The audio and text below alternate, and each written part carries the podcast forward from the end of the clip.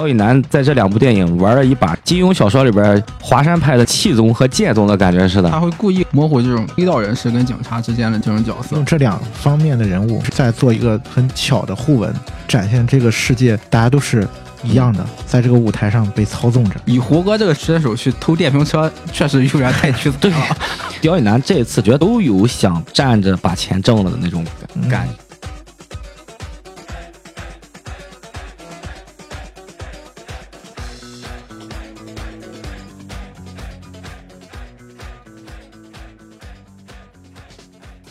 迷影圆桌派，大家好，我是夕阳。今天的节目呢，我们请到了有台的好朋友啊，跟我们一起录。先让他们跟大家打个招呼吧。Hello，大家好，我是老宋。我是面瘫，老宋是海盗电台的创始人，跟观众简单的介绍一下海盗电台吧。如果听圆桌派嗯节目的人应该知知道，就是我们是青岛电影博客里的这样节目吧，嗯而且都属于民间的草根派。我们是二零一六年成立的这么一个电台，喜马拉雅和网易云都在同时在更新。从最早开始也是做纯电影板块，但后来的时候就是除了电影之外，现在可能还有一些关于理工类的、生活的一些杂谈类的。流金岁月型的那种介绍音乐啊，介绍一些老电影的板块比较琐碎吧，就基本上是一个大杂烩的一个节目。嗯，海盗电台也算我们圆桌派的老前辈了啊。然后我跟老宋也是认识很多年，大家如果有兴趣的话，可以去订阅啊。嗯喜马拉雅就有这个节目，就叫海盗电台。就叫海盗电台，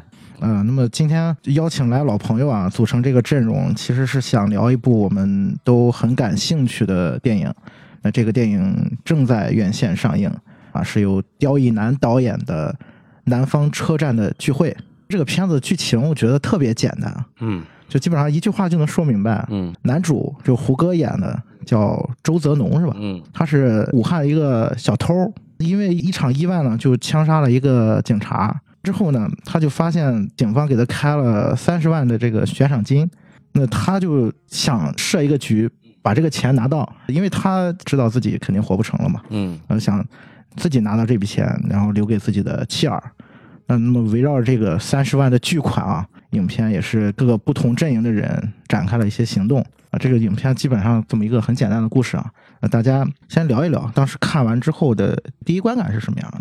因为我们电台每年都会做一个展望嘛，嗯这个片儿应该是在两年以前吧，就已经展望就在提这个事儿了。嗯嗯，因为刁亦男之前也公开表示过对尼古拉斯·文定·雷菲恩的这个喜欢嘛。最早预告片出来的时候，大家都是因为被他的那些霓虹美学啊这些东西，就是说哇，这么雷夫恩的东西啊，但是不是专属雷夫恩啊，就是说那种东西。嗯啊，就放在一个中国的一个电影里边，然后这些技术上的，就是大家会很期待嘛。再加上刁亦男在之前的《白日烟火》是吧？然后很多的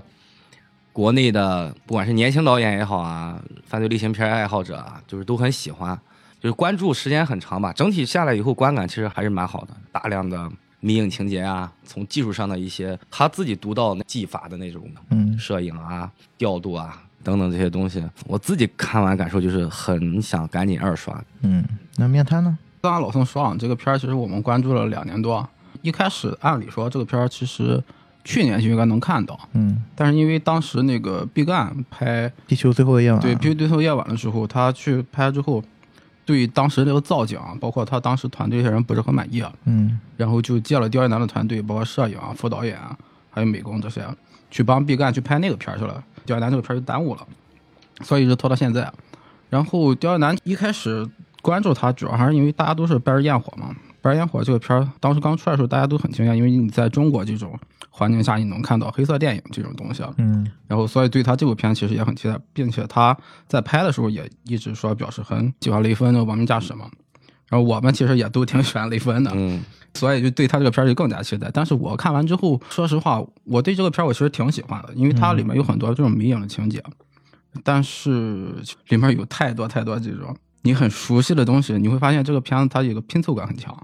就是因为它是一个攒起来一个大杂烩这么一个东西。嗯嗯，嗯，当时我觉得它不完整是吧？它不是一个整体的美学。对，这是一方面。再一个就是，我看完这个片儿，一个感觉就有点像那个当年大张伟回应说洗刷刷抄袭的时候、嗯那种感觉，就是说大张伟说他是就听了很多各种各样的音乐之后，他突然蹦出来一个旋律，他分不清这是他自己脑海里出现这么一个旋律，还是他从别的地方听到的一个东西。嗯，所以《刁亦男》这个片儿给我的感觉就是弄了很多不是他的东西啊。其实你说这个点，我也是看了很多别人评价，也有说到。嗯，我觉得这个问题可以放到后面，嗯详细可以聊一聊。OK，那当时看的时候，有没有特别关注的地方？你对他既然是有一个预期的嘛，那嗯，当时看完之后最关注的点在哪儿？就是这种黑色电影嘛，嗯在中国其实不太多见。再加上就是这次已经前面做了这么长时间的铺垫啊，就是我想知道霓虹美学，就包括这个那个雷锋的这些东西，嗯怎么跟中国的这些东西嫁接到一起本土化，怎么能本土化？嗯包括我们预告片看到的那个动物园里边那几个动物的那些表情，是吧？包括一些其实应该算是挺挺 cult 的东西，嗯，能不能在大陆上映？上映的时候能不能剪掉？很好奇。再加上刁亦男他的这次整个的摄影团队是有很多的想法，还是觉得想看看他怎么去调度整个这个场景的，这是期待的东西。当然看完以后发现又有很多新的体会，嗯而是有意外意料之外的，也有这个意料之内的。我刚才听面谈说毕赣的《地球最后的夜晚》，他们两个有一半儿阵容是重合的。对，那当时你看完之后有没有一种既视感，或者看到另外一部《地球最后的夜晚》的感觉？对，你会有这种感觉，就是因为他在美术上，在很多东西上，其实跟《地球最后的夜晚》有很像的地方。嗯你看《地球最后的夜晚》，它会有比较明显的一些色彩的倾向，比方说绿色呀，或者其他。那你《刁亦男》这个片儿也会有很多这种东西，但是你其实分不清它到底是他跟刁亦男自己的东西，还是别人的一个东西，他去他去复制，哦明白。他会有一种拼接感。嗯嗯。那你们当时看完之后，有没有觉得里面拍的比较好的情节或者段落，就印象比较深刻的？我有几个很爽的点，其实它里边很多关于江湖的东西啊，和一些我们常看的那些所谓的黑社会啊，或者一些这种这种江湖气打打杀杀这些东西，犯罪情仇类的这些东西，嗯。在香港电影以前，或者说欧美电影以前就看了太多太多了，但是非常有江湖道义和江湖规矩的这样一套体系，移嫁到我们不常看到的大陆的这个环境这个环境里里边去。嗯就比如说我们现在最最火的大卫里奇的这个《极速三部曲》，它构建了一个很中国化的江湖，在美国这样一个一个城市里边，嗯它会有不同的门派，不同的门派有不同的规矩，但是共同践行的同样一个规矩。它就是在这部里边，就让我看到这个东西，是让我觉得非常喜欢的。嗯，就是你看它这一个城市，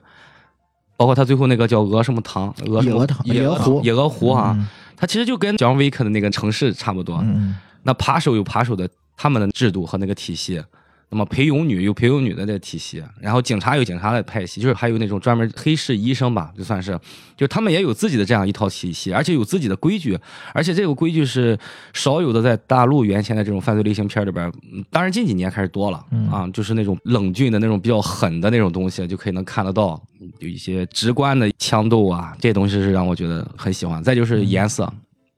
这个片子从一开始他们去到那个开会那个饭店，大红的招牌开始，就这些颜色就贯穿始终嘛，霓虹美学嘛。霓虹美学嘛。然后你会发现，哎，霓虹美学并不一定非得在大都市里边才可以合理化。那你在一个乡镇里边，特别是他们那么跳舞的那个那个荧光鞋，嗯有点赛博朋克的东西又出来了，对，其实他在野鹅湖等于是构建了一个独立的一呃个，，它叫城中村嘛。嗯，城中啊，其实我觉得可以类比成那个九龙城寨的那种对，就就是那种感觉。嗯，它是一个相对封闭的一个，空间。三不管嘛，嗯。三不管，包括非常让我们觉得，也不能说惊艳吧，就是让一些喜欢电影的人看到的那些关于影子的运用啊，嗯包括一些对老电影张彻啊、一些暴力美学啊、武侠电影的一些致敬啊，就不一定非得说是看电影多么的资深的人，就像面老师说的，你就会觉得这个地方好像在哪看到过，嗯。但是就好像很熟悉的感觉。很熟悉，嗯。就会让这个整个电影很嗨，但是这个留白感就轻了很多，它的留白感更在它的味道上。嗯就是不在它的里边儿，就是你往里边儿挖，就挖不到特别特别的那种厚的东西。《刁亦男》这部电电影，我感觉啊，嗯它有点就是拍出来给某些特定的人群看的，所以就是有一技术流的一些呈现，当然也可能说是致敬嘛。当时看完是这样的一个感受，但是细节一会儿再说。嗯。那面瘫当时有没有很关注的情节或者很喜欢的情节？情节其实没太有，因为《刁难》这个片子，它主要的情节其实照搬了两部就是经典黑色电影，一个是那个《虎胆忠魂》，嗯再一个就是《死海本色》，它就是把这两个片子的剧情嫁接到了一起，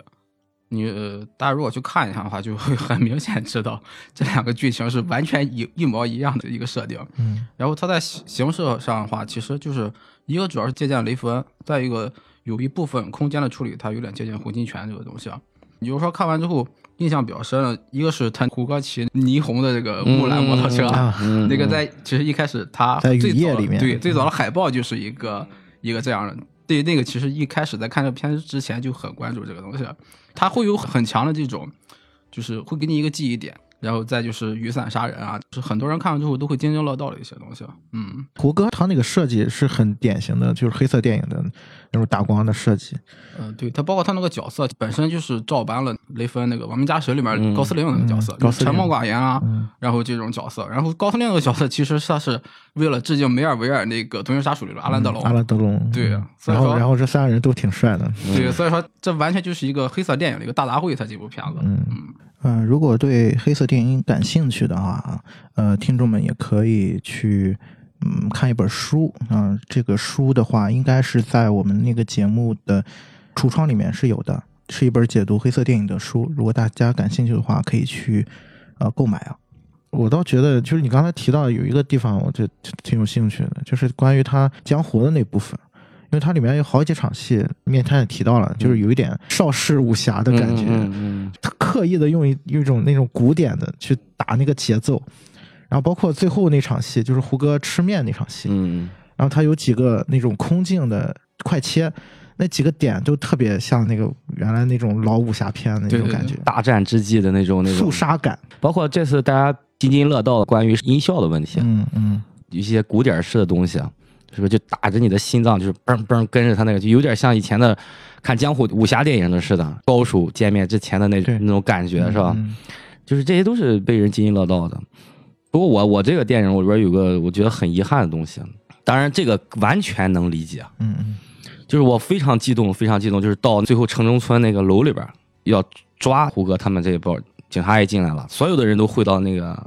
九像一个天井一样的，天井看这样一段是看最早的那个香港电影，让当时那个大圈仔就是省港骑兵，啊省港骑兵。省港骑兵嗯那一部的感觉就很像，嗯。包括说在近几年来什么杜琪峰的那个大事件啊，就这种感觉，我特别期待在这场戏能展开，嗯。但是那展开了就不是这个电影了，对。啊，他也不能在这里边展开，嗯。所以他就是到那个一拉开帘子，一个老头瘫痪了。跑都跑不了，就躺在那儿，就是等死的那种状态，就点到为止的就让胡歌跑了，就快其实那个细节也挺挺有意思的。对，我觉得他就是很多东西他藏着，他埋了一些，嗯就你看得懂你就看。这一段戏就是快速的让胡歌就逃了，就是让我觉得很遗憾。你的遗憾的点是不是就是我的理解啊？嗯可能是觉得那个楼的那个空间的感觉没有出来，就他没有把动作跟空间结合到一起去。就这个电影，在我感觉就是说霓虹灯下的罪恶嘛，城市的混乱嘛，所谓的这些门派这之间最后搅成一锅粥的时候，其实最好的呈现的就是在这个城中村这个楼里边，最终发生所有的这种矛盾的这种这这种交汇。嗯，但那就是杜琪峰了。对，但是你会觉得，如果如果刁亦男来拍这段戏，他会怎么拍？很有意思，就是楼上是宾馆，楼下是什么？这个不同的人是吧？还有打麻将的，干嘛干嘛的，嗯就是觉得有点遗憾。也不是说他不拍就不好，就是说如果能拍，如果再有一个加长版，再加这么一段在在里边中间可能跟警察跟那个人中间再交汇过几次，因为他最后那个人也没交代嘛，他的兄弟俩那个其中那个猫猫眼，猫眼，嗯，猫耳，反正就有一个人最终没没怎么交代嘛。嗯，他那个是一个细节来交代的。当时他他听到的猫眼那个开枪的那个声音，在楼上，嗯他看到一个人影，然后镜头就切到一个警察的脸上，然后那警察就听到一声枪响，一滩血就从楼上看到他脸上。啊啊，其实是暗示了那个人物的被胡歌干掉了，等于是那场戏胡歌一个人干掉了三个人嗯嗯嗯，啊，然后还成功逃脱了，对。很有这侠客的对对对，这就是他为什么咱们说它是一个虚拟的这样一个时空或这种感觉的，刻意说去营造的这种感觉。你看胡歌这个人物也没有刻意交代，比如说他是一个退伍老兵啊，或者说他是一个什么什么样的人，也没有没有讲他任何之前的事儿，但是他这个人就是面对这样的情景，他都能够。而且这么聪明。我我印象很深的，他一出场，嗯，他们开会那个地方人开枪了嘛，嗯然后打起来了，双方打起来了那个车锁，对，然后给了胡歌一个很连贯的一个动作的展现，那两招嗯，感觉是练过的，对对对啊，而且很很帅，他拍的那个那个场景，那那个马哥不说了吗？泽农入行早嘛。嗯嗯，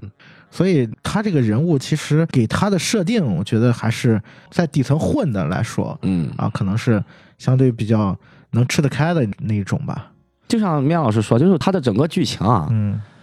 真的一点儿都不新鲜。虎哥这个角色，我其实确实刁一男这写的有点挺失败的，这个角色、太脸谱化了，再加上胡歌这个表演，说实话，我感觉他可能演电影有点水土不服吧。嗯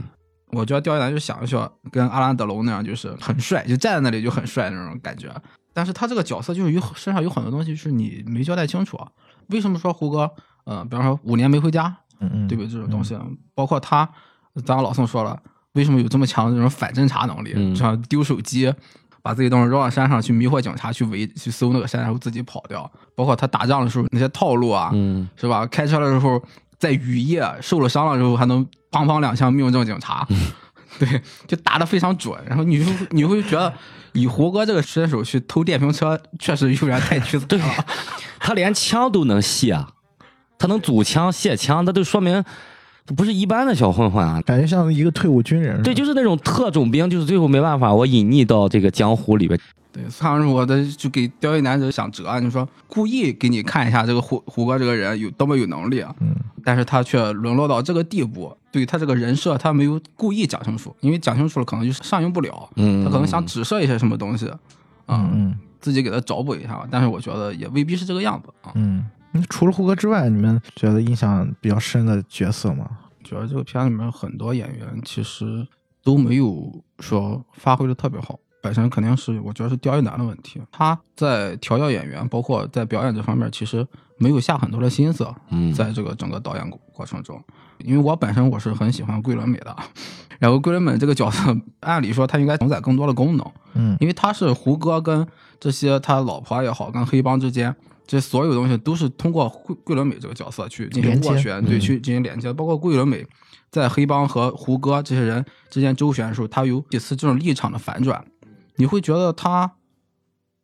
改变了很突兀，有些东西并没有讲清楚，就是说，而且桂纶镁她其实，在黑色电影里面，她就是很典型的应该承担起那种蛇蝎女郎那种角色，这是一个黑色电影里面比较标志性的这么一个一个东西。但是桂纶镁这个角色本身，她又没有这方面发挥这种功能。你不能没有他，但是他在里面发挥的作用又不够去推动这个剧情去去发展，很多东西剧情就是硬切过去，我感觉。嗯嗯桂纶镁那个，我当时觉得，就像面老师说的，他的一些角色的立场的变化，其实他可以变成一个很好的下手点的地方，就是他的几次反转啊，就是猫耳兄弟俩说了嘛，说这就是一个逼什么字啊，他为了钱什么都可以，所以他一句话就交代了桂纶镁出卖胡歌的原因。但是他前面这个人物也是太隐忍了，就他们所有的角色，就是我为什么说这个电影，我觉得所有的角色都为了整个电影牺牲了很多东西，啊，就是他们都在完成他们的脸谱化的任务，都没有发挥出应该发挥的，但是他们都表现到位了，就是可能他们都按照导演的这个意愿执行了，但是可能他们距离我们想象的这个角色应该发挥的东西还少了一些。我在想一个问题啊，就刚才你们在聊这个角色的时候，那是这是不是恰恰就是刁亦男想要的东西？我是觉得他就是故意的。为什么我们喜欢桂纶镁？就是因为我们知道他是一个能达到什么样水平的人。期待胡歌就是想知道一个电视剧演员他来演电影的话，他整体的表演能不能去完成一个这样的电影的需要的这种角色的这种。我们看完成片以后，我们发现桂纶镁的，包括我万茜啊，包括廖凡啊这些人，他们绝对是可以让这个角色更加再张出来一点儿，嗯夸张一些，或者说再外放一些的，但是他们全部都收着来，就全都是一些非常刻板的脸谱化的那种人物。我要表现好我这是个什么样的角色。哦，廖凡的警察，我就是要很阴，各种阴谋。他是虽然是警察，但他用的招一点不比这些所谓的江湖上的人要好得多。包括我很喜欢黄觉那个角色，他演的倒没什么，就这个角色点到为止，也没讲他干嘛的。但是其实大家就能看明白他是干嘛的。很多的角色是结合在那个时代下，城中村中，让这些角色本身有了一些更好玩的东西。但是表演上，我觉得他是故意的，就是要弱化。嗯，因为我刚才又回想起《白日焰火》里面的那几个角色，如果你这么去比较的话，那当然是《白日焰火》里面的角色的塑造是更丰满的。嗯就是廖凡的表演啊，包括桂纶镁是非常让人信服的。你如果把《白日焰火》当做一个标准的黑色电影来看的话，那他的角色的设定也好，还有他表现出来那个状态嗯是完全是对的。回过头来再去看《南方车站聚会》，哎，发现原来在《白日焰火》里面特别让人印象深刻的那几个人，到了这里面好像就像刚才老宋说的，哎，怎么变成一个特别平面的一个角色？我自己当时开玩笑说啊，看完这部以后，就感觉刁亦男在这两部电影玩了一把金庸小说里边华山派的气宗和剑宗的感觉似的。《白日烟火》的那个就是故事讲的特别的好嘛，每个人物之间都有非常复杂的那种情绪和那种变化。特别是我最喜欢《白日烟火》，就是最后廖凡出卖桂纶镁的那种设定，就是把。重点放到了人物上和这个故事这个事儿上，其实那个案件是一个线索，重点是看这这两个人嘛。但这部来了以后，就是发现所有的人都是要辅助于他要表现的整体的一个流派的或者一个华丽的东西，侧重点不一样。所以其实我我为什么我能理解这部电影，我也很喜欢它，就是在于我我从我的角度是觉得嗯它是这样一个感受。嗯嗯，面瘫是怎么看？我觉得他肯定是故意是这么去做的，但是这个就有点像毕赣《地球最后的夜晚》一样，他想要做一个东西，但是他没有把它做好。你可以是需要有这种演员电力感，可以去做的。你包括布列松也好，包括梅尔维尔，他都做过这种东西。但是刁亦男在这里面他没有把它执行好，有很大一部分原因是一个是他这种风格和作者策略的一个选择啊，再一个就是我觉得他可能是太过于注重他这种形式，因为他太想把一些他觉得有意思的，他想要去做的这种东西去塞到这部片子里面。嗯你会看到他片子里面有很多去借鉴、去模仿的一些东西，像是昆汀去拍之前的那几部作品一样，他玩的性质会很重，并没有感觉到这里面有刁亦男，他有很强的这种形式和内容上，他有做过一个非常统一的这么一个规划在里头。呃，关于这部分，我觉得大家可能还是有些争议吧。嗯把这个事儿先搁置一下啊，我们还是回到这个影片本身，我觉得可以再去深入的聊一聊里面的一我觉得很感兴趣的一些细节，就包括我们刚才提到，就他所谓那个侠客的风格。嗯。啊，包括其实老宋也提了一嘴，就是关于他那个声音的设计，其实它里面还有一个呃声音的设计也很好玩儿，就是他用很多那俗话讲，就是叫一惊一乍的那种声音，嗯嗯嗯。啊，记得有就老式爆米花，然后爆炸的那个声音，然后后面在楼里面有人在往下扔暖瓶、扔垃圾的那那个声效，这个点啊，其实当时我在看的时候，我还是真的觉得做的还是蛮好的，就让整个这场戏的这个紧张感就一下子就提升出来了，而且它这个部分是有节奏的，也是像刚才说那种武侠的那种鼓点一样，一点一点让观众那个情绪慢慢的也被压迫住。嗯，我是觉得就是这个电影在我这看来，就是整个框架很简单。我要描写的就是一个这样的霓虹都市下的这种罪恶和那种混乱，看似在一场追捕当下，所有人搅到一起的困兽般的带猎和围猎的那种角色的压抑的情绪，嗯就全程就是在不断的用这些爆米花啊、暖瓶啊、列车过来、铁轨的震动啊，就是在调动你的这种情绪嘛。企企图就是让我们所有的观众在影院里，对吧？一定要在影院里，你感受那种音效，你感受那种节奏，这都是为了让你能更好的理解。其实说是这个角色，其实更主要是让理解你当下他想给你呈现的小世界里边的那种那些整体所有的人，他都在那样一种状态里边，并不是说只有这几个角色好像在很压抑或者很紧迫。你你像廖凡在动物园里边，他的那几个动作，对，嗯其实你刚才说的这个点也是我当时看的时候，呃，印象很深的，就是关于他整体的，就他他把这个影片放到了一个有点超现实的一种框架里面，然后这所有的人其实都是一样的，在这个舞台上表演的人的状态都是一样的，就包括有一个点题的部分，就关于他这个南方车站的聚会嘛，那这个影片里面其实有三场聚会。第一场就是刚刚开场的，就是小偷之间的那个聚会。后面还有一场是完全对仗拍的，警察的关于怎么去搜捕周泽农这个人的啊。他们当时在开会的时候也是一个分地盘儿，是吧？那也是一场聚会。然后后面还有一场就是刚才提到说黄觉，黄觉饰演的那个角色，嗯应该是在野鹅湖某个厂子里面嗯啊，有点类似于对，有点类似于拆迁那种抽签儿的那种聚会。其实这也是反映了三个不同的群体嘛，在这个影片当中，你可以把它当做是说警方和匪方，然后还有一个是旁观者的一个群众视角，这就相当于囊括了这个世界的三类人嘛。然后他们的这种状态，通过这三场聚会来暗示观众，其实他们都是一样的。你像刚刚说这个，因为我当时很喜欢的一个点，就是说的这个三个聚会吧，三、嗯三个开会吧，我觉得就是，嗯特别是就是小偷跟警察这两场，都是一张地图画区画片儿，大家非常的守规矩。你负责哪一片，你负责哪一片儿，是吧？大家是认这个东西的。当然，他不服打架抢地盘，他就是要呈现的。你看，你这个黑帮是不讲规矩的嘛？那警察那边很喜欢他的临抓捕之前，就是那些很小的一些我们平时生活当中根本想不到的细节，他呈现出来就是，可是在哪练枪啊？我这枪好久没碰了，我想试试枪。很少能呈现这些东西的这些细节。我喜欢黄觉那个角色哈，就是他开会是因为我觉得他这个电影是因为他是零九年嘛，零九年国家的一些变革正在进行当中，房地产城中村改造啊、旧城改造正处在一个时期。嗯而且我为什么喜欢黄觉，就是这个角色，不是说这个演的好不好，就是这种人物的。桂纶镁无意中走到屋里边的时候，他说：“你是陪游女吧？”：“不是，不是啊。”然后直接就把那个手机照片给他看，然后你是不是华华的人还是什么？就是你会发现，就是他们都有一个自己的，我是这行，我是这行，但是咱们都在这儿，咱们都认识，咱们都属于地下的。你管一片儿，你管拆迁，我管裴勇。嗯，所以裴勇那个有有点那种下九流的感觉。就下九流也分，就跟九龙城寨里边也分赌档、妓院什么等等等等，他们就是也分嘛。扒手这一派的，虽然他们是扒手，但是他们是偷电瓶车的，偷电瓶车，但是他们很狠。你看哈，有枪有什么，他们就瞧不上那个裴勇女那边的，他们就可以压榨平庸女那个势力，因为那个就是一个湖嘛，城中湖而已，就是一个小小地方。然后那个拆迁这边的这个大哥应该也挺猛的，因为他有点不怵那的感觉，就是他们也有自己的阶级等级那种感觉，这是让我觉得值得玩味。他没讲，他没讲利索，他没讲透，自己去寻思，这是我觉得很喜欢的部分。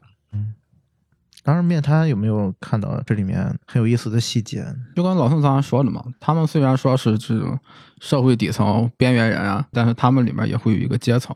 华华还有裴勇女这种可能是最底层的，因为华华这种是压榨女性嘛，最让人瞧不上。哪怕匪帮里面也觉得你是一个不入流的这种拉皮条的这种人。皮条客嘛，啊、对，胡歌他们就是偷电瓶车的嘛。说白了，你这个连个黑帮都算不上，是吧？你们就是一群法外之徒，小偷小摸的。到了这个黄觉这边，黄觉那是帮人拆迁的，说白了就是脚踏黑白两道的那种。又有钱又有人，是吧？嗯，你当时没有觉得有点疑惑吗？为什么一个偷电瓶车的小偷，他们都特别的，就是像黑帮的感觉？你这个问题我还真想这个事儿哈，我还是说回到零九年嘛，因为这个电影当然大家最开始说他们是哪儿人嘛，他没有刻意，你看我全程一直在找他的车上有没有什么，啊，比如说车牌干还是啊穿啊，我一直在找这个东西，它一几乎没露出来这些东西啊，也没有什么墙上。街上写上，比如说四川、湖北省这些，大家就凭口音，刚开始的时候会被很很多人会疑惑，像四川嘛，嗯但是但是后来大家就是知道那是湖北嘛。零九年的湖北这这些地方，应该是摩托车其实比汽车要更加的大众化，就像我们现在的人人都有车这种类似的概念很像。你像他们可以在两个小一晚上的时间就比赛嘛，不是 PK 嘛？我看他他有一个镜头在那画正字的时候，他已经划到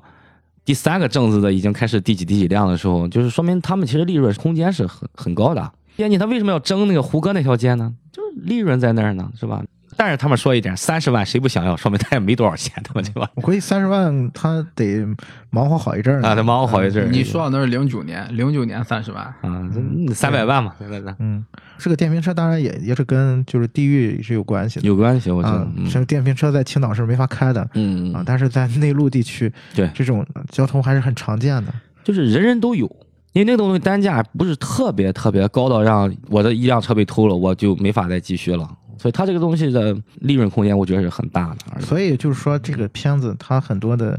点其实还是对照现实的，对，对包括它营造的这个物理空间里面的东西，包括这些人物他们的生存的环境，他们所应该具备的技能吧，嗯，嗯应该叫生存技能吧，还是有很强的时代烙印的感觉。说实在的，现在湖北对于我来说，呃，有一些特殊的意义存在，所以这也是我对这个影片比较喜欢的一个主观的原因吧。那然后呢，我当时看完第一遍的时候，我其实特别兴奋。我看完之后，我就觉得太好玩了，这个片子。这个空间是一个特别现实的空间，嗯你看它的所有的布景的方式，基本上也都是很基于物理现实的一个布景的方式，但是它用的手法又是特别黑色电影的那种手法，有一些表现主义在里面。而且我看到了一些，呃，当然这是我个人的理解啊，我觉得这个片子有很强的那种舞台表演的痕迹。我们刚才在聊到这个人物的时候，在不断提提到一个词叫脸谱化嘛，嗯其实你可以真的就可以把整个影片当做一一场舞台秀。想象一下，我们在剧场的观众其实是看不清演员的脸，脸的，因为没有景别的。你除非拿一拿一望远镜，你自自己备一个焦距嗯啊，你可以拉到这个特写。这也是为什么我后来我理解，就是刁亦男为什么他故意把人物的这种建立感做的这么强，就是他整体的那个体系，他是要把所有的人放在一个，比如说你可以把它当成一个京剧表演，嗯啊，所有人带着脸谱，然后他是化成曹操，他就是曹操，是那种感觉，所以你也看不到他所谓的那些细微的带有表演性的变化的一些特写啊什么的，你看到只是人物啊脸谱动作啊，包括他的唱腔、他的台词，包括他整个舞台的打灯啊或者怎么样，所以对这方面我当时是觉得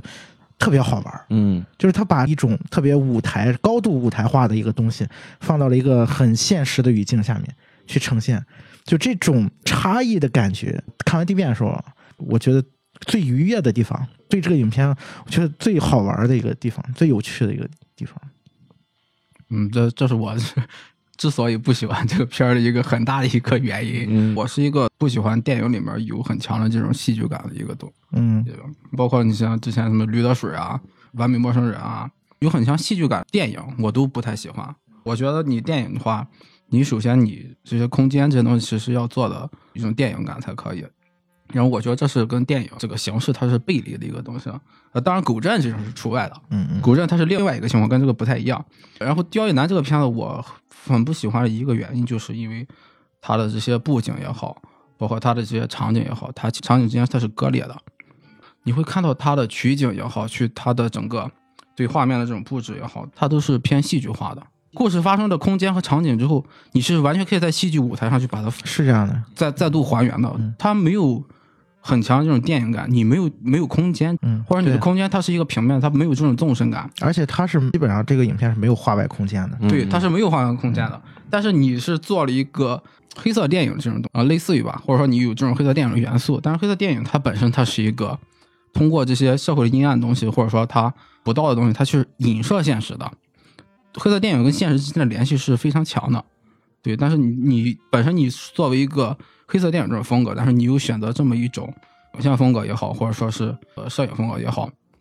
你这中间它是一个冲突的，是一个矛盾的东西。我看到你这个故事，我是不能够把它跟现实之间建立起这种联系的。嗯嗯，你看，这就是就一部影片，真的是每个人的那个观感是完全不同的。嗯就是当我接受了刁亦男的这套体系之后，我就完全没有再去把它带入到黑色电影当中去看了。然后我就发现，他这个影片充满了一种荒谬的感觉，就所有的人都特别的虚假，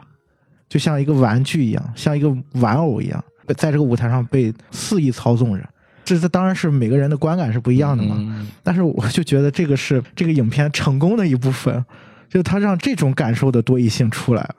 啊，这也是挺难得的。因为你想啊，如果回到刁亦男之前的那部《白日焰火》的话，嗯我相信不可能有这么多的多异性出来。那个是非常基于现实的，嗯，我自己看这个片儿，就是让我觉得很有趣的那些东西啊，就是你说的这一些哈、包括麦老师说的，但是同样给我带来一些困惑和让我出戏的，嗯也恰恰是这些迷影情节啊，包括一些设计感很重的东西，比如说他那影子。胡歌跑远的那个影子在墙上打的那个影子的那个特写，包括雨伞那场戏啊，他明显这个地方就是我就要用这一段儿，我要致敬于谁谁谁谁谁这样的。但是你会觉得，哎，有必要这样来呈现这段儿吗？老是会因为想这些东西的时候，就跳出了原来这个情节的这种紧凑感了。嗯有这样的一些感觉。再加上刚才还是回到你不说角色这个问题，因为我自己的感觉，我们看电影的时候，有时候看情绪，你想去看一个什么东西，提前会有一个大概的一个心理的一个预判，你有一个心理的一个接受能力。你比如说，我就是大年初一我去看个什么美人鱼、什么红海行动，类似这样的，我就是想去跟身边的朋友，我就不想动脑子。你能让我笑一次，我就觉得这个值了。但是如果我礼拜六、礼拜天下午不想跟别人去那个，我就想自己安安静静在家休息一天，沉淀一下我自己的那种状态，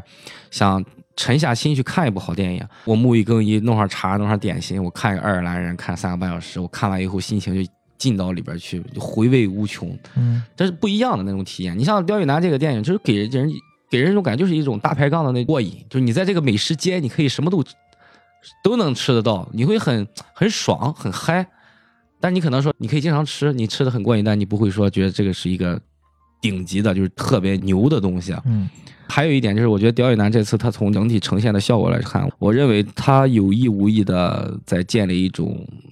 积淀吧，或者一种标准。当然不是他说的，但是我知道从这一部以后，我认为新一代的年轻的华语片的这些类型片导演们，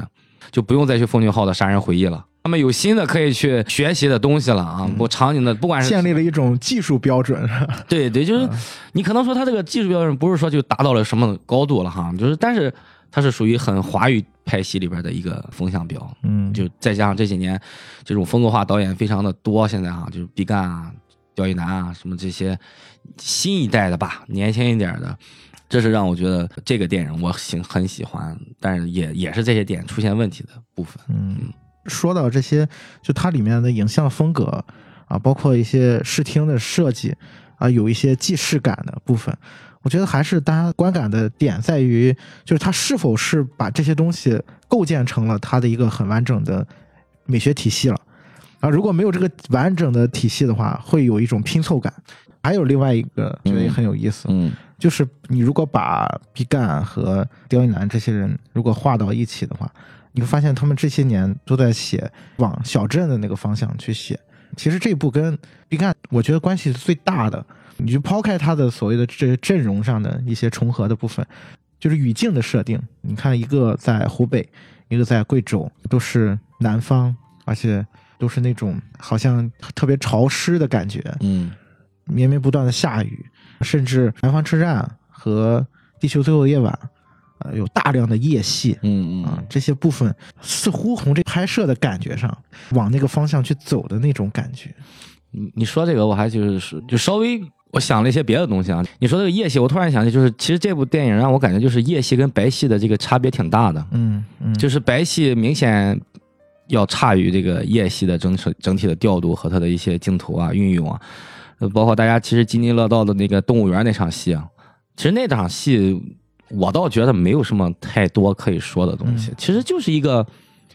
就是一个蒙太奇，就就是一个对，就而且就之前很多都用过了，对吧其？实挑战不算新，对不算新。对，那个就是明摆着抄金村唱片跟 跟莱昂内，你知道吧？对，就但是就是你用到国产片里面，还是蛮有趣的啊。对，这也是就是说大家为什么觉得说这个电影的割裂感就在这儿。嗯当然，你可剧情是合理，就是说我有一个逃犯，我逃到动物园里边，他也不给你解释，直接就进入到动物园开始抓人，然后就感觉进入另一个世界一样。怎么大街上抓着抓着人就跑动物园去了，对吧？就是小镇嘛，小嘛。而且那个动物园啊，其实就是在野鹅湖里面，啊。应该就是在那个区域里面的一个一处动物园的感觉。哦，你说这个，我突然想起来，为什么这个东西让人觉得有割裂感哈？你一个城中村三不管的小镇动物园里边的动物这么牛吗？这还有火烈鸟、火烈鸟、老虎、老虎，而且各种热带的还有象，对，还是全是热带那种系的，非洲系的那些东西，这他虽然是在武汉拍的啊，刁难，但是他说他其实就是说没有想要一个具体在哪？具体哪个城市，就是它是架空的，其对，实它是架空的。对，它虽然拍说武汉方言只是为了拍戏时候方便，而但是且方言其实也有一种建立的那种呃，感觉。对，但是它本身毕竟这是个武汉，嗯，是吧？你可能你看的是湖北省动物园，嗯？嗯，所以说它规格在那。其实你刁难已经看出来故意嘛，就是模糊了地域，模糊了时空，模糊了这个真实的东东西。那这样其实可以完全理解为这个东西本身就是个虚拟空间嘛。对，所以就是如果按照我对这个影片的那个理解的话，那它整个都是布景，就是它所有的都是都是在舞台上呈现的。那我在舞台上找一个人扮一头狮子，扮一个什么，那都是很正常的事情。如果你把整个这个语系放在那样一个舞台上的话，嗯我觉得是可以说得通的，是可以理解的。就他所有的戏份，你包括他有一场，就我印象很深的啊，也是白天的那个戏，桂纶镁跟胡歌约好了第二天在那个野鹅湖见面。嗯这个时候先出现了一个嫖客，然后那个嫖客还是陈永忠演的，就是那毕赣的小比小毕赣老姑姑父，爷啊 老姑父，啊。然后陈永忠就带着桂纶镁在往前走，嗯然后这个时候胡歌就出现了，胡歌跟在他们后面。然后这个时候镜头有一个横移的镜头，然后这个桂纶镁就进化了，进到一个一片那个高楼大厦的嗯场景，那其实就是等于是那城中村改造，给大家描绘了一下未来的这个景象啊，对对对楼盘广告。嗯。我不知道你们注意到没有，其实那个时候那个背景音乐其实响起了那种城市里面那种车水马龙的，就是他那段就是很明显嘛，就是那段戏是特别明显的一个布景的感觉，就好像是在一个剧场里面，我在后面摆了一张巨幅的画，喷绘上面画的是高楼大厦，然后人物从这里面穿过。我是个人是这么觉得，如果你把整个的他这个语系去这样去理解的话，那他整个做的所有的一切的工作，我觉得是完整的。嗯从开头到结尾，他的所有这些戏是完整的。而且刚才提到的影片，大家都注意到了嘛，它是没有那个画外空间的嘛，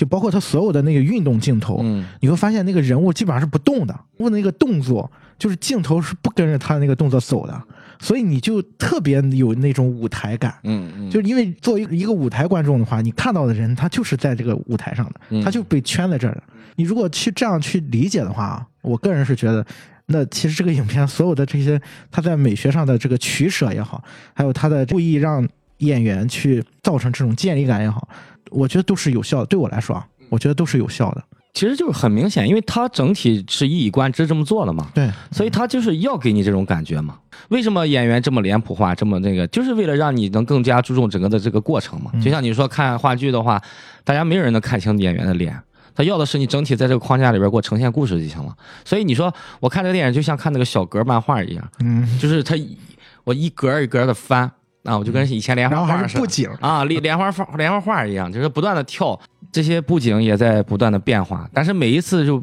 就直接人物就进入到这个框了，。会有一种割离、割裂的对感觉。虽然有几场戏，就是说桂纶镁跟着那个万茜。两人一路走，你想到那个跳广场舞，跳着跳着，然后再往前走，然后啊那那有一个试点的转，看上看上去好像是有一个是吧？就一个跟跟踪镜头，相对的长的一个镜头。对，嗯但是你好像也是只是把那个舞台从横的变成一个纵深的那种感觉，嗯对就就是一个一个景深的，好像看上去所谓一个加景深了这样一个东西走下去，就那段，其实是我看的时候，我因为我一开始我对这个影片是完全没有任何的做了解。映前的功课，嗯我连预告片都没看，我也不知道他之前是跟有一个团队是《地球最后的夜晚》，我直到就是看到那个镜头的时候，嗯。我才特别强烈的感觉，这个镜头是有那种《地球最后夜晚》里面，包括那个路边野餐里面那种嗯。运镜的感觉，因为他用了一个相对比较长的镜头去展现这个视角的转化，就是从一开始那个桂纶镁进化进到那个舞池里面，然后滑滑出来，嗯嗯。那个点一下子让我想起了《路边野餐》里面，他最后那个长镜头的时候，他其实也有一个这样的一个横移，然后让那个视角有一个转化，包括《地球最后夜晚》也有也有过这样的处理，那一瞬间让我联想到那个地方。嗯但是就像老宋说的，虽然运镜方式是一样的，但是他的那个感觉是完全不同的。对，就是路路边野餐跟地球最后夜晚，它那个镜头是有流动感的，就人是在运动的。到了这个车站，哪怕是一个横移镜头，你也感觉它好像就是把舞台变从方的变成了竖的。拉长了一些，拉宽了一些，你人物还是在这个整体框架里边，只是从离我们近的这个地方走到离我们稍微远点的那个地方，就还没有出画，嗯，就是是这样的。呃不过这个就是还是说这它的这种戏剧感啊，我觉得这些就是因人而异嘛。观影就是本身就是一个每个人一个感受，啊，其实我还有一个理解，最后的那个结局的部分，就是它是完全背离了黑色电影的创作的逻辑的。黑色电影的逻辑是相对来说悲剧的一个部分，但是它这个影片最后那个结局，你如果不去看它为了审查而做的那个字幕的话，它是提供了一个相对就人物他有一个掌控感的一个结局的。这个就是我刚才说胡歌这个人物最最早的理解，就是他整个是一个困兽嘛，嗯，一直在舞台上被操纵的一个感觉。那他为什么一直执念于要把这些钱给他的妻儿啊，一方面是刚才我们说，可能出于他对于就是人性的部分啊，另一方面我觉得是他对于命运的反抗的部分。如果按照这层去理解的话，他最终的那个结局其实是完成了任务嗯，啊。我反倒是觉得这是一个反类型的一个处理。其实我觉得这个结尾没有什么太过，就是在我这儿啊，嗯我完全不在意，因为就够了，就就是有些东西是够了，到他上去领奖，嗯电影就可以结束了。啊，就在我这儿看已经可以结束了，哪怕他拿到钱，廖凡就看看他们，然后转头走了，也也可以，就可以。其实，但是这都不重要，其实就是到胡歌的死就结束了，这个这个东西，因为前面已经铺垫太多了。印象很深，他自己绑纱布那段嘛，嗯就自己围纱布那，那是我从小就想吐槽的一个梗，就是说，整天我们看电影里边受枪伤的人，怎么给自己包那个纱布的，得多狼狈啊，那个样子，这部给我呈现出来了，就是这是我特别喜欢的一个点，就是然后拍的还挺帅，一会儿还抹了橄榄油呢啊，对对对，发光了。对对对对，包括吃面什么，很多人说他知道桂纶镁是，他就故意让放桂纶镁出去，就是就是，这都其实就是一些自己去体会的东西了。我觉得这个结尾其实对我来说完全不重要，有没有那个字幕都不重要。我二刷的时候又特意注意了一下那个点，就我们刚才在说这个影片它没有画外空间嘛，其实我看到最后的时候，你发现它结局是有画外空间的。当桂纶镁跟万茜两个人就是手挽着手，嗯就是他给了一个正面的镜头嘛，一个运动的镜头，那个镜头是有画外空间的。这是我看完两遍之后我注意到的一个部分，就是他前半部分一直在把人围在这个舞台上的时候，突然在那个结局，他在视听的上面做了一个小的设计，让这个画打开了，就是这个世界有别的东西了。嗯呃，是不是跟人物的他最后那个结局的设计也有关系？视听语言方面也去展现了这个人物，好像哎，这个命运我可以掌控一部分了，好像有这样一一层的含义在。我觉得是有。我当时一直在想，就是这个桂纶镁为什么要一直要背叛这个，在这些人之间周旋啊，嗯嗯，包括嗯就因为你必须要把这些人都除掉之后，他这三十万块钱才能保住。嗯嗯，对你如果这些人不死的话，你这三十万块钱，胡歌死了之后，你哪怕你去了了，是不是？你可能华华，或者说什么猫儿，或者说电瓶车老大那种，嗯嗯嗯对，你都会想办法去把这个钱给弄回来，对吧？所以你保不住，所以你只有把这些人搅和到一起，然后把这个东西搅自己去，嗯这这这池子水搅乱之后，把他们都弄死之后，你才有可能真的拿了三十万块钱。嗯，所以到最后，可能他这个他才真正走出了这么一个困局。嗯，其实你说的那个点啊也是我后来想过的，嗯就是面瘫老师刚才提的这个事儿，这是说得通的。胡歌跟桂纶镁两个人在第一幕见面的时候，就是胡歌问桂纶镁：“嗯你想怎么做这个计划？”然后那段戏导演故意用火车声把桂纶镁的声音给遮住了。对对对对对对，然后你其实不明白桂纶镁跟他说的是他脑中的计划是什么样的，但是你如果这么去联想的话，其实后面的所有的戏都是说得通的。对嗯就是包括胡歌好像是第一次被桂纶镁出卖了上去那场戏，你其实你也可以去联想桂纶镁是故意这样做的。为什么他可以故意这样做？第一，他在那场戏里面，就像刚才面瘫老师说的，那场戏的结果不管是怎么样，是胡歌死也好，还是其他人死，他的目的都达到了，因为他举报了，就是警察也来了，那肯定是桂纶镁干的。嗯那当警察到这个地方之后，那所有的人都是瓮中之鳖，那最终那个钱还是会到我这儿，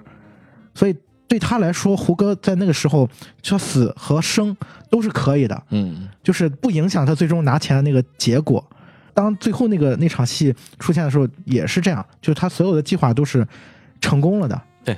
所以这也是整个他那个设计，就是一条暗线那个圆回来那个部分。这个包括都很多人去讨论啊，就我听身边朋友跟我聊说，问说这个事儿是桂纶镁想的，还是他跟万茜两人想的？我是觉得万茜绝对有参与，嗯嗯就不是说这个事儿全部都是桂纶镁一个人想的。我是认为他跟万茜，因为万茜城府也很深啊，嗯，让警察去抓，把他的弟弟都也有一些留白的部分，对可以给大对对大家去对对，自己去理解的部分。因为这个电影本身就是亦正亦邪嘛，嗯很多角色都是这样的，大家可以自己去有很大的一个想象的空间嘛。嗯多说一点啊，就是这个电影其实有一些细节的部分，我觉得确实做的还是，反正我看的时候还蛮有意思的。你包括对于这两个人物，就是胡歌跟桂纶镁之间的关系的这些交代嗯啊，他两个人为什么会从一开始互相的怀疑，到最后有一点互相信任的感觉，甚至有人说他们之间是不是有爱情发生？我觉得可能说爱情不太恰当，可能说是一种互相的怜悯，或者说感同身受的部分可能更多一些。就他们两个人的命运都是被操纵的嘛，同命相连的感觉，可能会更恰当一些。有一个很有意思的细节，就是胡歌他的手上有一个纹身嘛，类似于海鸥一样的纹身，就是飞鸟。嗯，这个意象在影片当中，导演给了一个非常明显的特写，给到了那个桂纶镁的包，它是有一个好像是钥匙扣一样的东西，然后那个钥匙扣上面画的是一只海鸥。嗯这些部分，我觉得都是对于他们渴望挣脱出去的那种愿望是能联系到一起的。导演刻意给了这些镜头，其实也是在交代这两个人他是因为什么可以产生这些连接。其实我个人觉得《刁亦男》这部戏啊，我为什么说觉得他很成功啊？嗯就是因为我身边有好多的朋友们，就是他们的观影习惯和观影风格，之前是不会看这个电影的。嗯，就是不看文艺片。对嗯他们说，哎，这我一看预告片，我觉得这是个文艺片，我肯定看着睡了，我跟我不我不看。不管是我还是我们身边，可能他也在网上看到很多很多的这种讯息以后，嗯这个电影对于普通的电影爱好者是非常友好的，就是不影响你的观看，没有那些所谓的一些文艺腔调的那种场景啊，晦涩的部分。对，就就是很直接、很干脆。你就是你，你能想深一点，想到那些小趣味性的东西，不管是迷影梗啊，还是我们想这些角色本身所映指的那种背后的东西啊，嗯你想不到也没关系，你就跟看着这个事儿也很有趣，是吧？就是包括还有胡歌嘛，对不对？啊，就是胡歌嘛，就是。我真是觉得刁亦男这次整体的个人也好，团队也好，我觉得都有想站着把钱挣了的那种感感觉，也别整天都大家一说文艺片导演或者独立导演，就这种，就是一定要跟市场违背啊，我就得跟市场背离啊，我还是姜文说的吗，那么站着也能挣钱嘛，就是我拍点这样的片儿啊，不过这个片儿真是让我觉得它能上映，其实到现在为止我们看到的成片里边，我觉得还是有些镜头能上，我就是觉得挺挺那个的，铲车那一段儿是吧？它是也有些删改的地方。嗯嗯。啊，你包括就是你刚才说铲车那段，很明显是把那段戏是减少了一些，嗯嗯包括黄觉的部分，其实也有一些，就是他在血腥和暴力的镜头上，他是有删改的有。取舍，我倒是觉得，就你刚才提到那个地方挺有意思的，就关于他这个影片，刁亦男是一个在柏林拿过奖的人嘛，嗯啊，你把他当做一个文艺片导演，然后他拍了一个让普通观众觉得就是也没有什么，好好像有门槛儿什么的。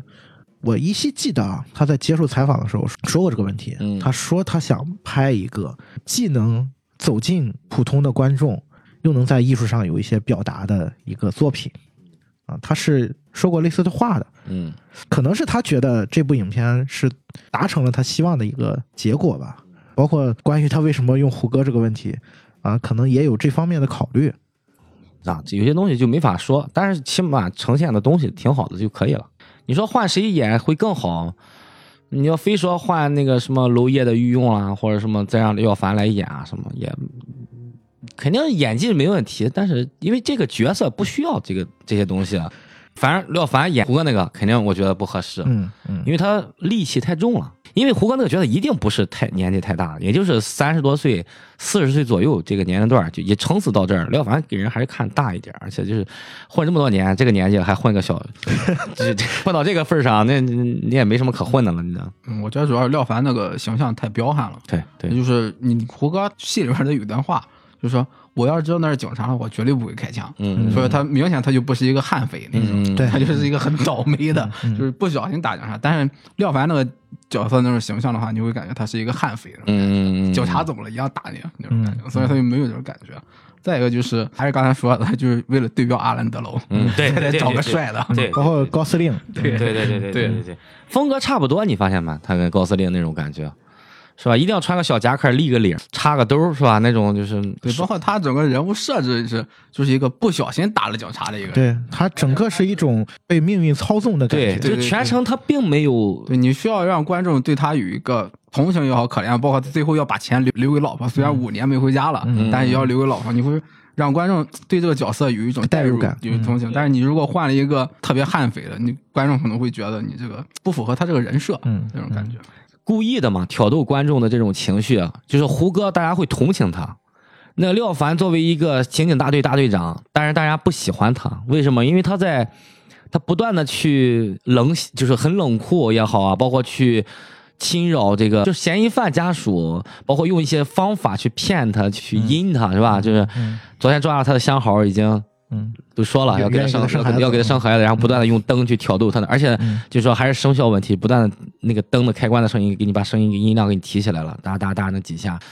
黑白之间的这种这种关系嘛，嗯。就是没有亦正亦亦黑这种东西。所以。我觉得这个片儿挺有意思的一个地方，就是说他会故意模糊这种黑道人士跟警察之间的这种角色，包括他那个聚会，对对对对，嗯。包括包括他这种对比的一些东西，啊，小偷开会，警察也开会，小偷梆梆开枪很熟练，警察说：“我这个枪对。好着，我都没开过。”对对对对对对他就刻意拔高一下，这边刻意矮化一下，我当时想的确实还是在于他整个就是影片，他想要去用这两方面的人物，再做一个很巧的互文，展现这个世界大家都是一样的，在这个舞台上被操纵着，命运的那种飘忽的感觉。嗯。就是你看胡歌这个人，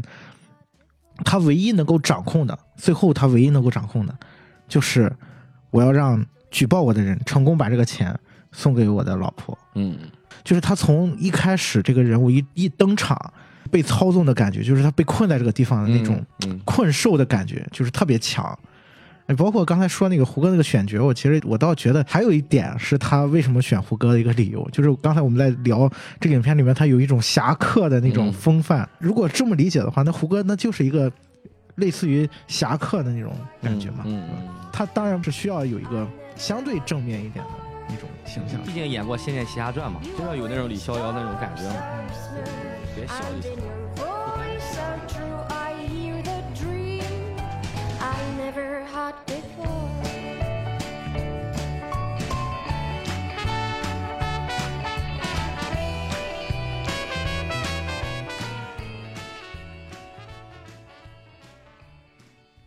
就那时候我还想问面老师来，我说这个片儿我看完以后啊，我不知道你们俩有没有这个感受啊，就是某些角度很像贾樟柯的电影，我是不是我的错觉，还是是有这方面的感觉？面特老师怎么看？没有，我是没感觉，嗯我从里边看到不少人，但是没看见没看贾樟柯。嗯，你呢？我其实啊，在他的这个影片里面看到了不止贾樟柯，就是可能还看到了其他第六代的人，但是这个点啊，这个点有点奇怪。嗯你比如说万茜那个角色，嗯然后第一次他去吃那个馄饨嘛，嗯啊，然后要要去见胡歌的时候，后面背景放了一首音乐，然后那首音乐我没记错的话，在贾樟柯电影里面是出现过的。我说的都是这种点，嗯，就是它不是一个很具体的一个，比如说技术上的一个呃技术上的一个嗯，但是它会有这样的一些像小彩蛋的一样的东西。而且就是那种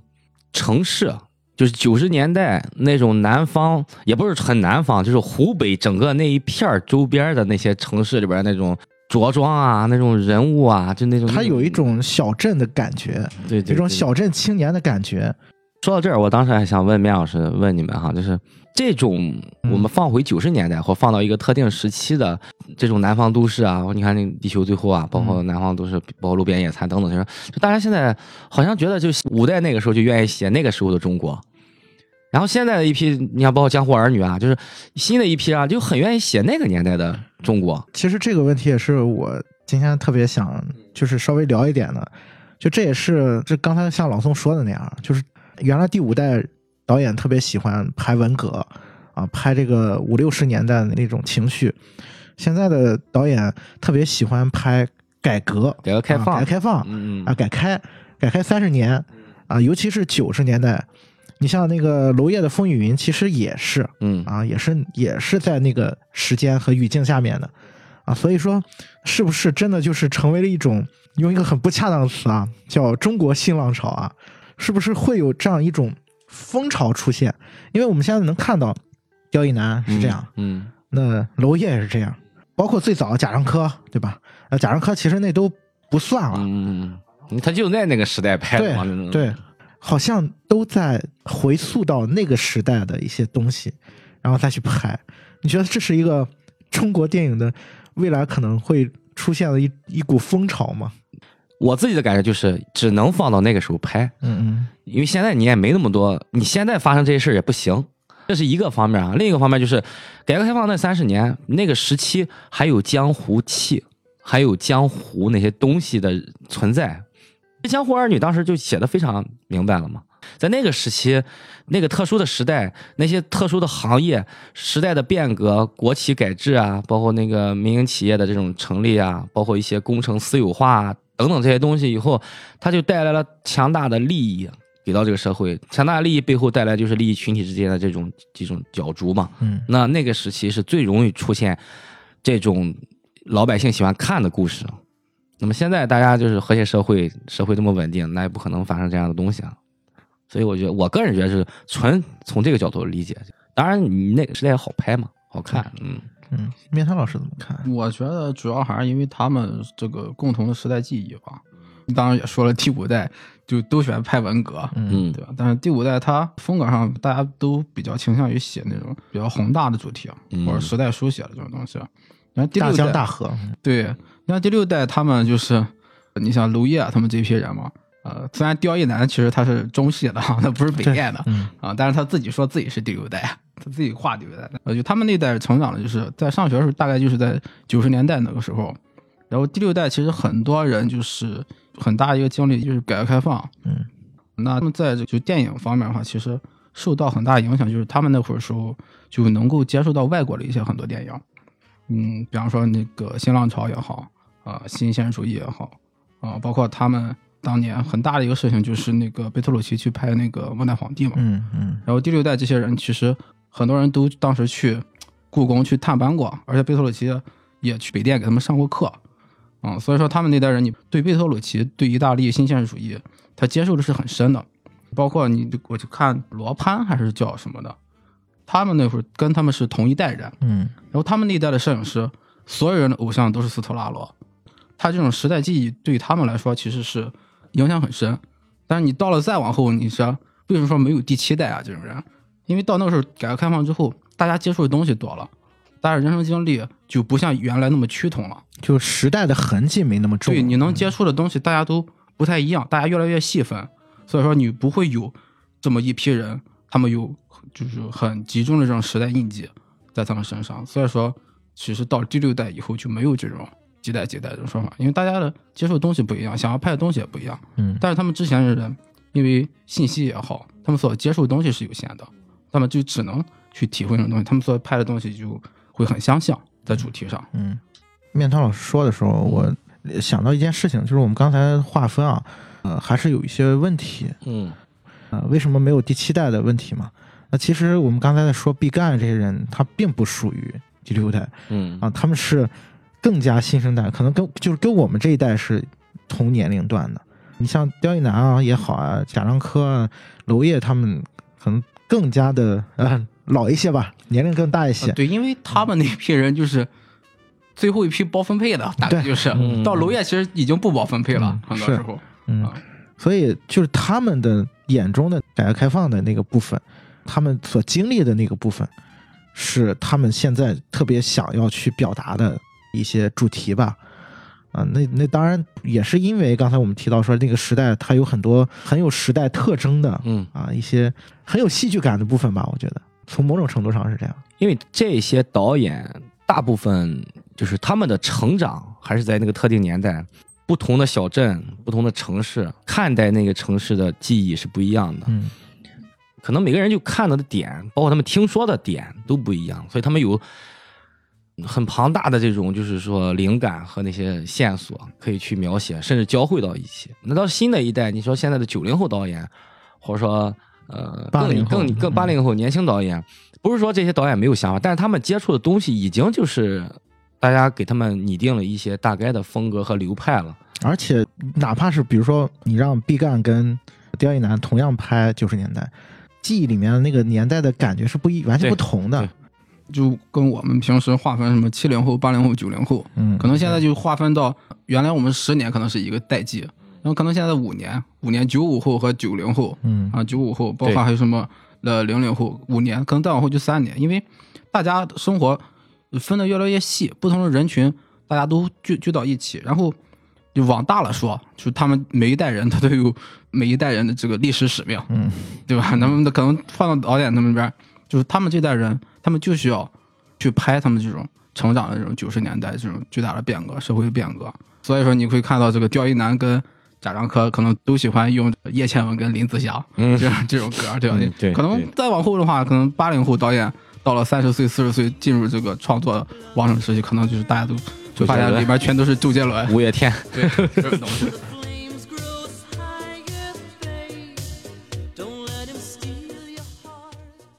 最后有没有想同类型的电影可以推荐给听众的？嗯，这个我刚才就说，呃，其实也说了一些了。对你如果去看这个《虎胆忠魂》跟《英四海本色》的话，你会发现这两个电影的故事情节结合到一起，就是这个呃南方车站聚会这个主要的一个情节，嗯嗯包括它里面这个悬赏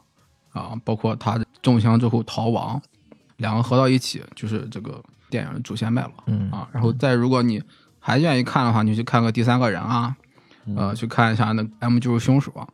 这种啊，包括独行杀手这些，你会发现这个片子里面好多好多东西，几乎就是原样照搬的。嗯嗯，夕阳之前问我这个问题的时候啊，我其实当时想过很多电影哈、什么不管是大鱼利奇那些，就是就是都有一些元素跟这个片相似嘛。后来我就想，我觉得我想推的是什么啊？就是因为这个电影，为什么我们大家就是因为看了这个电影，大家想去看别的，是因为它的这种本土化的东西啊。嗯所以你其实你看了这个本土化的东西，你再去看一些国外的，或者你看一些其他的同类型的电影，你可能就会代入感和那种情绪不会像现在这么好玩儿、嗯嗯就是你不会看到这么一个猫耳兄弟这两个人那种小混混，但是又是一个黑社会老大，毕竟那个语境太陌生了。对太陌生了。所以我觉得，就是如果大家看完这个电电影，还挺想看类似的东西的话，其实我觉得你可以完全把娄烨啊、刁亦男啊、毕赣啊这些新的这一批导演的一些片子，你可以去翻过来看一看。虽然他们的故事不一样，他们每部电影要呈现的不一样，但是它整体的一种时代语境啊，包括一种角色啊，包括一些东西是有相似之处的。嗯包括贾樟柯的电影，你都可以回去看一看。可能因为你喜欢这种中国式的江湖感的话，其实很多的一些我们其他的华语片电影也能找到一点这种蛛丝马迹。就是不要觉得一一看华语商业电影就一定是那些片儿，对吧？就是。而老宋一说啊，我就突然想到了一部还是非常有趣的，嗯。就是娄烨的那部《浮城谜事》那部电影，因为他也是在武汉拍的，嗯嗯嗯，然后他那个故事吧，也有一点犯罪的条悬疑的线对有一条悬疑的线索，嗯。所以可以拿来去看一看，去看看娄烨是怎么展现这个城市的。，对对对对，因为我为什么刚才想说这个话，是因为现在咱们身边都会有这样的朋友，就是说一些爱看电影的朋友，嗯但是他们看电影的途径呢，更多的是从一个是院线，一个是那些豆瓣的 top 榜单上看那些所谓的经典大片儿。但是有很多的，其实华语电，大家都说华语电影就是说到就是《小时代》啊，就是就是爆米花嘛。啊，就是这些大爆米花啊，就是看《无名之辈》，大家很多人说哇，华语片的骄傲，华语片的巅峰。我咱不说它好与坏，就是你其实有很多的新的这些导演啊，他们有很多电影影响力不大，就是他们的市市场的这种爆米花声音很小，但是其实还是很值得去看一看，可以搜一搜这批导演的片子去看一看。娄烨的每部片子，我觉得都值得大家看一看。包我觉得你还是应该推荐一下雷锋老师。啊，那那你那你那，啊当然，《亡命驾驶》是我我看了大概得有五六遍的，我那个片子超级哎。你你亡命驾驶吧，对很多就普通观众来看哈，就也不是普通观众，就是一般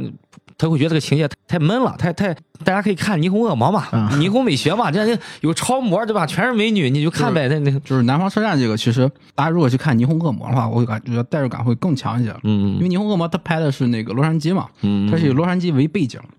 但是他把洛杉矶拍成对，就跟南方车站一样，它是一个大型的舞台的那种感觉，嗯就装置艺术那种感觉。嗯，包括他之前呃，雷锋还有那个叫《维神农树》，维神农维神农术术拍的是那个泰国。呃热带的那泰国那种暴力的东西。对，包括你跟这个里面什么动物园啊，嗯包括有很多东西其实很像。他就说这个，我觉得是就是雷锋他这个维神农树跟霓虹恶魔，其实对南方车站的影响我觉得更大一些。对对，很开心啊，今天来这个西阳这边做客啊。其实我们一直我们约了很长时间，约了很长时间，因为大家可能听友们啊不太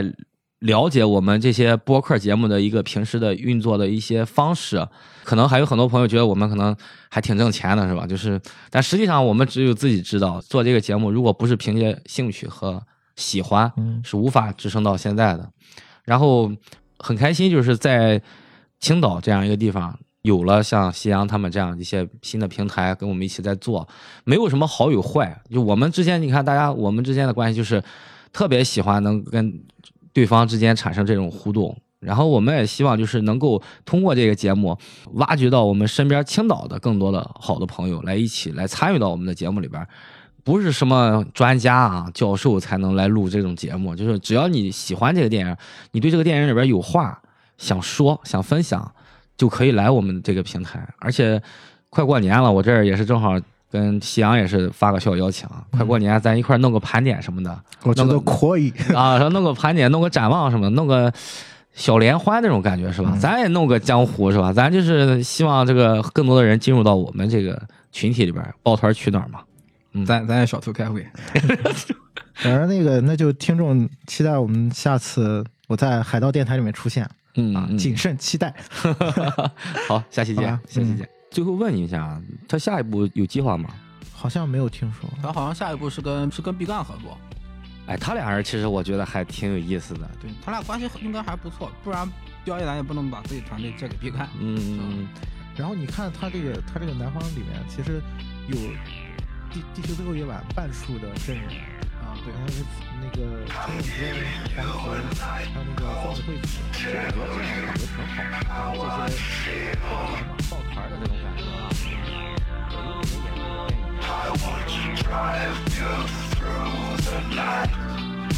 down the hills. I gotta tell you something you don't want to hear. I'm gonna show you where it's dark, but have no fear.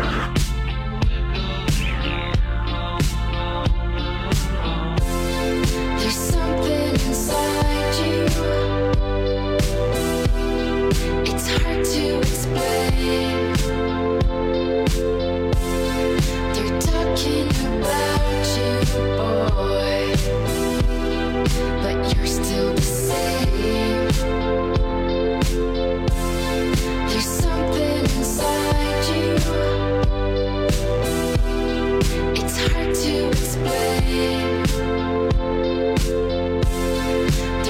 Can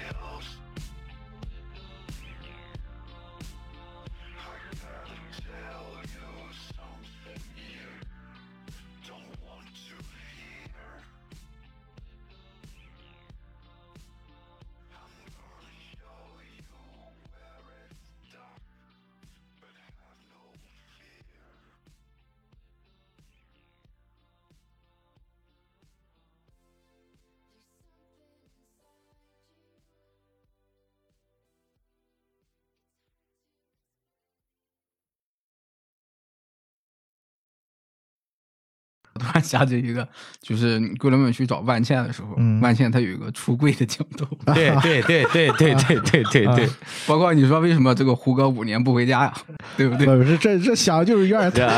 这个就细思恐这就好玩了，这就这个这个就挺好玩的，这个挺好玩的。对，你想胡歌五年不回家，为什么还要把这个钱留给他老婆？因为他爱他老婆啊、但是为什么五年不回家？嗯 万茜为什么要出柜？为什么要跟桂纶镁最后手挽手，俩人一起花二三十万，对不对？我觉得如果这么去想的话，这个片子还是有很多很有趣的地方。这些东西啊，导演绝对不是乱拍的，对吧？就这种戏份，他在柜子里敲门出来，这这这肯他肯定是有这种，就是，但是他是当个玩笑，还是真的把情节带进去，这就无所谓了。他也可能是最后想致敬一把《末路狂花》，是吧？啊，对啊，也有可能啊。是因为因为我是觉得他俩肯定没那么简单，就是就是我是觉得，不过那场戏啊，我当时看的时候，当时还真没往那个深柜上面联想。我我我当时看的时候，我就就是觉得他那场戏的设计是蛮棒的。万茜走进去，然后本来镜头是给了桂纶镁那个背影，然后万茜把门一关，整个那个镜子出来，然后把桂纶镁的那个正面照出来。电影当中很多的视听设计都有跟影子啊、嗯镜子啊都有关系。嗯啊，这个点也在就是他们两个人去那个马戏团，那就是那个叫马戏团嗯是马戏团啊嗯，在那里面也出现过镜子的意象，包括刚才反复提到的是里面有一些影子啊，还有你看那个伞都是半透明的嘛，嗯，包括还有一些塑料布的一些布景，我觉得这是一套的一个视觉的体系，这些部分也是很有意思的一些细节。